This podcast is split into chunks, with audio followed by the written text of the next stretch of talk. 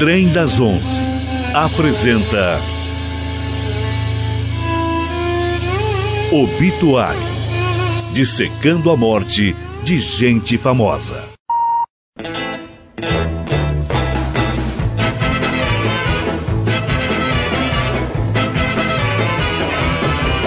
Olá, ouvintes do Trem das Onze na Rádio UEL FM. Estamos começando mais um obituário. Eu sou André Bach e hoje estamos fazendo o nosso décimo e último obituário dessa primeira temporada de episódios. O projeto não vai terminar agora, nós vamos retornar numa segunda temporada, mas precisamos aí de cerca de um ou dois meses para conseguir reunir um novo material e poder produzir novos episódios para vocês. Bom, você que por acaso perdeu algum dos outros obituários, aqui a gente já falou sobre Jimi Hendrix, já falamos sobre Elvis, já falamos sobre Karen Carpenter, Amy Winehouse, Robin Williams, Heath Ledger. Se você perdeu algum desses episódios, ou se você gostaria de reouvir algum desses episódios, você pode acessar o site sinapsando.wordpress.com sinapsando com y.wordpress.com. Lá você vai ter um menu, você clica no item obituário e você tem acesso a todos esses programas que a gente gravou nessa primeira temporada. Bom, como esse aqui é o último episódio dessa primeira temporada, eu trouxe algo um pouquinho diferente para vocês. Eu trouxe mais de uma pessoa, então eu fiz aqui um popurri de obituários. E eu vou falar aqui de cinco mortes para vocês de uma maneira um pouquinho mais superficial, mas que com certeza gera curiosidade e são pessoas bastante interessantes da gente estudar. Começando aqui com o primeiro óbito, vamos falar aqui da Mary Curie. Para quem nunca ouviu falar, a Mary Curie foi a primeira mulher a ganhar um prêmio Nobel pela pesquisa sobre o fenômeno da radiação. É uma cientista polonesa que teve naturalização francesa e que conduziu pesquisas pioneiras no ramo da radioatividade. Ela foi a primeira mulher a ser laureada com o prêmio Nobel e a primeira pessoa e a única mulher a ganhar esse prêmio Nobel duas vezes um prêmio Nobel em Física em 1903 e também ganhou um prêmio Nobel em Química em 1911. Então veja que interessante, ela ganhou em duas categorias diferentes e também foi a primeira mulher a ser admitida como professora na Universidade de Paris. Uma mulher que fez história na ciência. Então a, a Mary Curie, ela morreu em 4 de julho de 1934, aos 66 anos. E a causa da morte foi em decorrência da anemia aplástica. Anemia plástica é quando a medula óssea, que é quem produz as células do sangue, deixa de produzir essas células sanguíneas. Se a pessoa não tratar isso, em alguns meses ela pode levar à morte devido a infecções, porque células sanguíneas são muito importantes, inclusive para a defesa do nosso organismo. O problema decorreu justamente da pesquisa dela. Ela foi uma das pioneiras a trabalhar com radiação. E a radiação, hoje em dia a gente já sabe, né, que essa radiação, a radiação ionizante, ela exige diversos cuidados, né? Quando uma pessoa que trabalha na área de raio-x, que trabalha com substâncias radioativas, ela tem que tomar uma série de cuidados. Mas na época, como ela foi uma das pioneiras, naquela época não eram conhecidos ainda os efeitos maléficos da radiação Então o trabalho dela foi conduzido sem medidas de segurança. Então ela carregava tubos de ensaio com substâncias radioativas no bolso do jaleco dela, guardava na gaveta e achava até interessante que essas substâncias geravam luz e por conta disso ela desenvolveu diversas doenças crônicas durante a vida e sendo que uma delas foi anemia plástica, da qual decorreu a sua morte. Muito bem, o segundo óbito que a gente vai falar um pouquinho aqui é sobre o Albert Einstein. Então vamos falar de mais uma pessoa aí que ganhou um prêmio Nobel. O Einstein morreu devido ao rompimento de um aneurisma da aorta abdominal. O que, que é isso? Aneurisma é quando ocorre dilatação anormal, quer dizer, uma dilatação errada de um vaso sanguíneo, geralmente provocado pelo enfraquecimento da parede desse vaso. Então, sabe quando você olha um pneu de carro e que tem uma deformação nesse pneu, tem uma parte do pneu que parece que deu uma inchada em relação ao resto do pneu? Esse inchaço acontece porque em algum ponto desse pneu você tá com a parede do, da borracha tá um pouco mais fina e faz com que ela encha, né? Às vezes quando a gente enche uma bexiga também, uma parte só da bexiga enche, o resto não, né? Aquela parte que está mais fragilizada, ela acaba inchando mais. E isso acontece com o vaso vaso sanguíneo também. Uma parede do vaso que esteja enfraquecida, ela pode dilatar mais em decorrência do fluxo de sangue e isso pode fazer com que em algum momento isso rompa Quer dizer, se romper, vai ter extravasamento de sangue. Já se sabia que Albert Einstein tinha este aneurisma, esse enfraquecimento no vaso, e ele chegou a fazer uma cirurgia em 1948 para tentar reforçar essa parede e impedir que esse aneurisma rompesse. Esse aneurisma é algo que acontece por diversos fatores, tem fator genético envolvido e também é mais comum esse tipo de aneurisma em homens e de idade mais avançada. E um fator de risco para esse tipo de aneurisma é o tabagismo. E o Einstein era fumante, né? Teve diversas fases em que ele fumou muito, tentou parar várias vezes também. Então o que aconteceu? No dia da morte dele, que foi em abril de 1955, esse aneurisma rompeu, começou a ter sangramento interno. Os médicos quiseram fazer uma cirurgia para tentar parar isso e tentar salvar a vida do Einstein, e ele, segundo consta né, nos relatos, ele recusou a cirurgia dizendo que ele tinha que ir quando ele tinha que ir mesmo. Ele falou que era algo desagradável prolongar a vida de uma forma artificial e ele falou que já tinha feito o que ele tinha que fazer, que era a hora de ir embora, e ele queria ir embora de forma elegante. Então morreu aos 76 anos de idade, em decorrência do rompimento de um aneurisma de um vaso sanguíneo muito importante, uma artéria, que é a artéria aorta abdominal.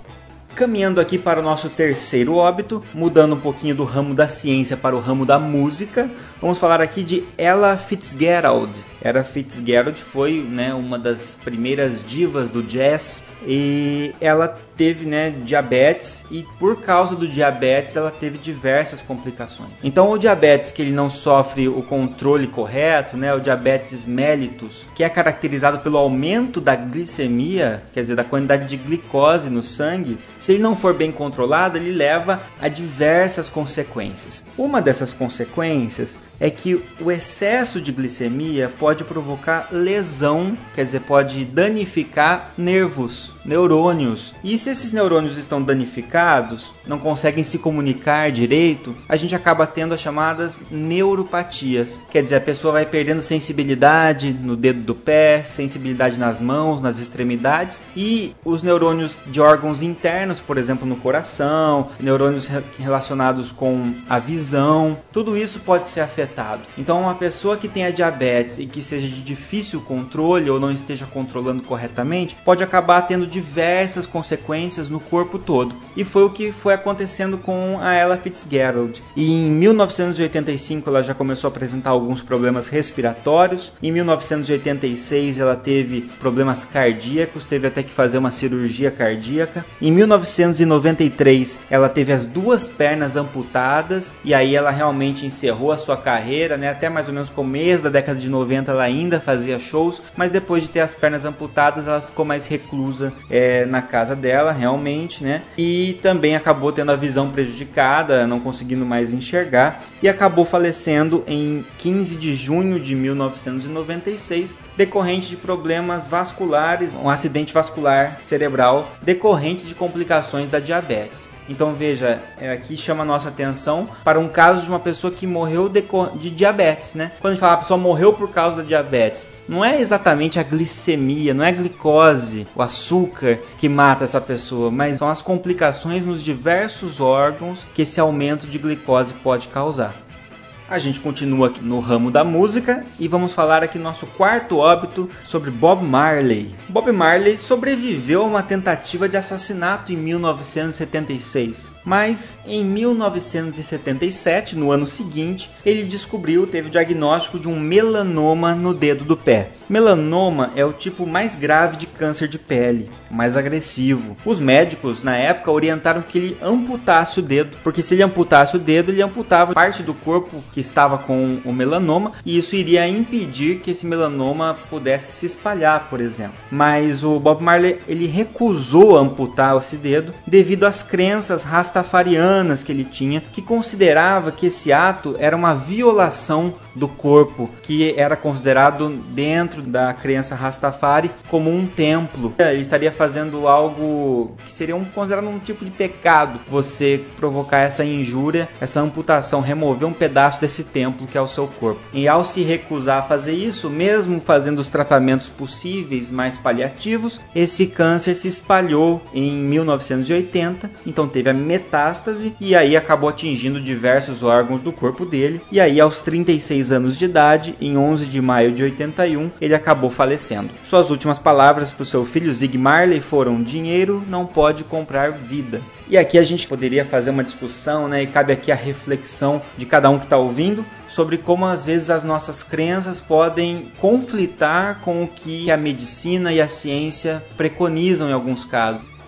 Para finalizar, nossos cinco óbitos aqui, um caso mais da antiguidade que é bastante curioso. Vamos falar um pouquinho da Cleópatra. Para quem já assistiu qualquer filme sobre a Cleópatra, o filme clássico inclusive, né, com a Elizabeth Taylor, então a lenda diz que ela se suicidou deixando-se ser picada por uma víbora. Isso é muito retratado em filmes e que, mas ao mesmo tempo nos filmes dizem que ela teve uma morte rápida e tranquila. E o que a gente sabe hoje sobre as picadas de cobra é que geralmente as picadas por cobras elas não provocam morte imediata, elas provocam uma morte mais lenta, costuma levar diversos efeitos dependendo do tipo de cobra, mas de modo geral a morte não é tão rápida assim e é uma morte mais sofrida, mais agonizante. Então não seria uma morte tranquila e rápida se fosse por uma picada de víbora. Então, a pesquisadora e antropóloga doutora Joyce Tildesley afirmou que é possível que a Cleópatra tenha optado por um método de suicídio mais tradicional e eficaz, talvez uma faca, mas o mais provável é que tenha sido a ingestão de uma substância tóxica ou de várias substâncias tóxicas. Então, alguns papiros antigos, eles mostram que a rainha Cleópatra conhecia sobre substâncias químicas ela fazia testes com diversas misturas e muitas vezes dava aos seus servos para observar se, aquele, se aquela mistura venenosa que ela havia produzido provocava morte e que tipo de morte ela provocava. Ou seja, ela tinha um conhecimento de que substâncias químicas poderiam provocar uma morte mais rápida e tranquila, como é relatado.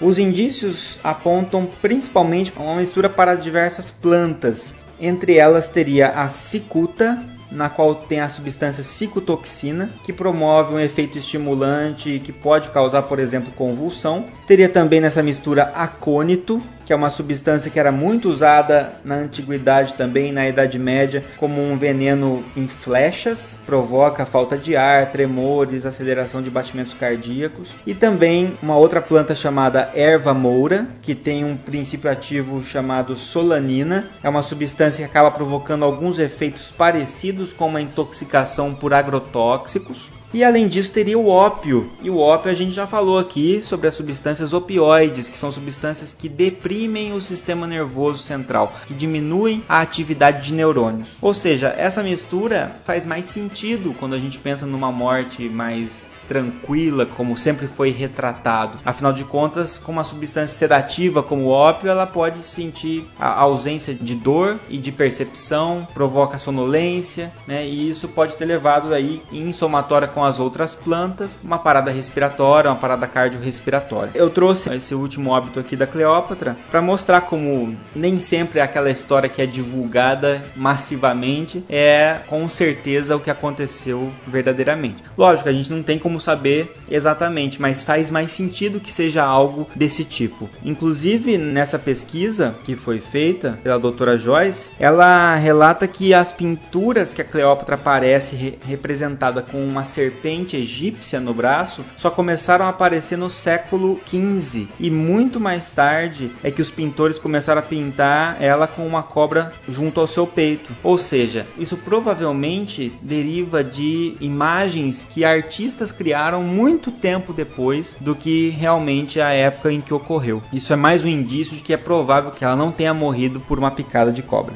Bom, gente, então com isso a gente fechou 10 obituários e totalizando aí 14 óbitos, porque hoje a gente abordou aqui 5 óbitos de uma vez. E aí vocês têm bastante material para reouvir lá no meu site sinapsando.wordpress.com. Ficamos aqui com essa primeira temporada. Eu me encontro com vocês novamente daqui pouco tempo. Para ilustrar com música essa coluna do Bach, vamos de Bob Marley.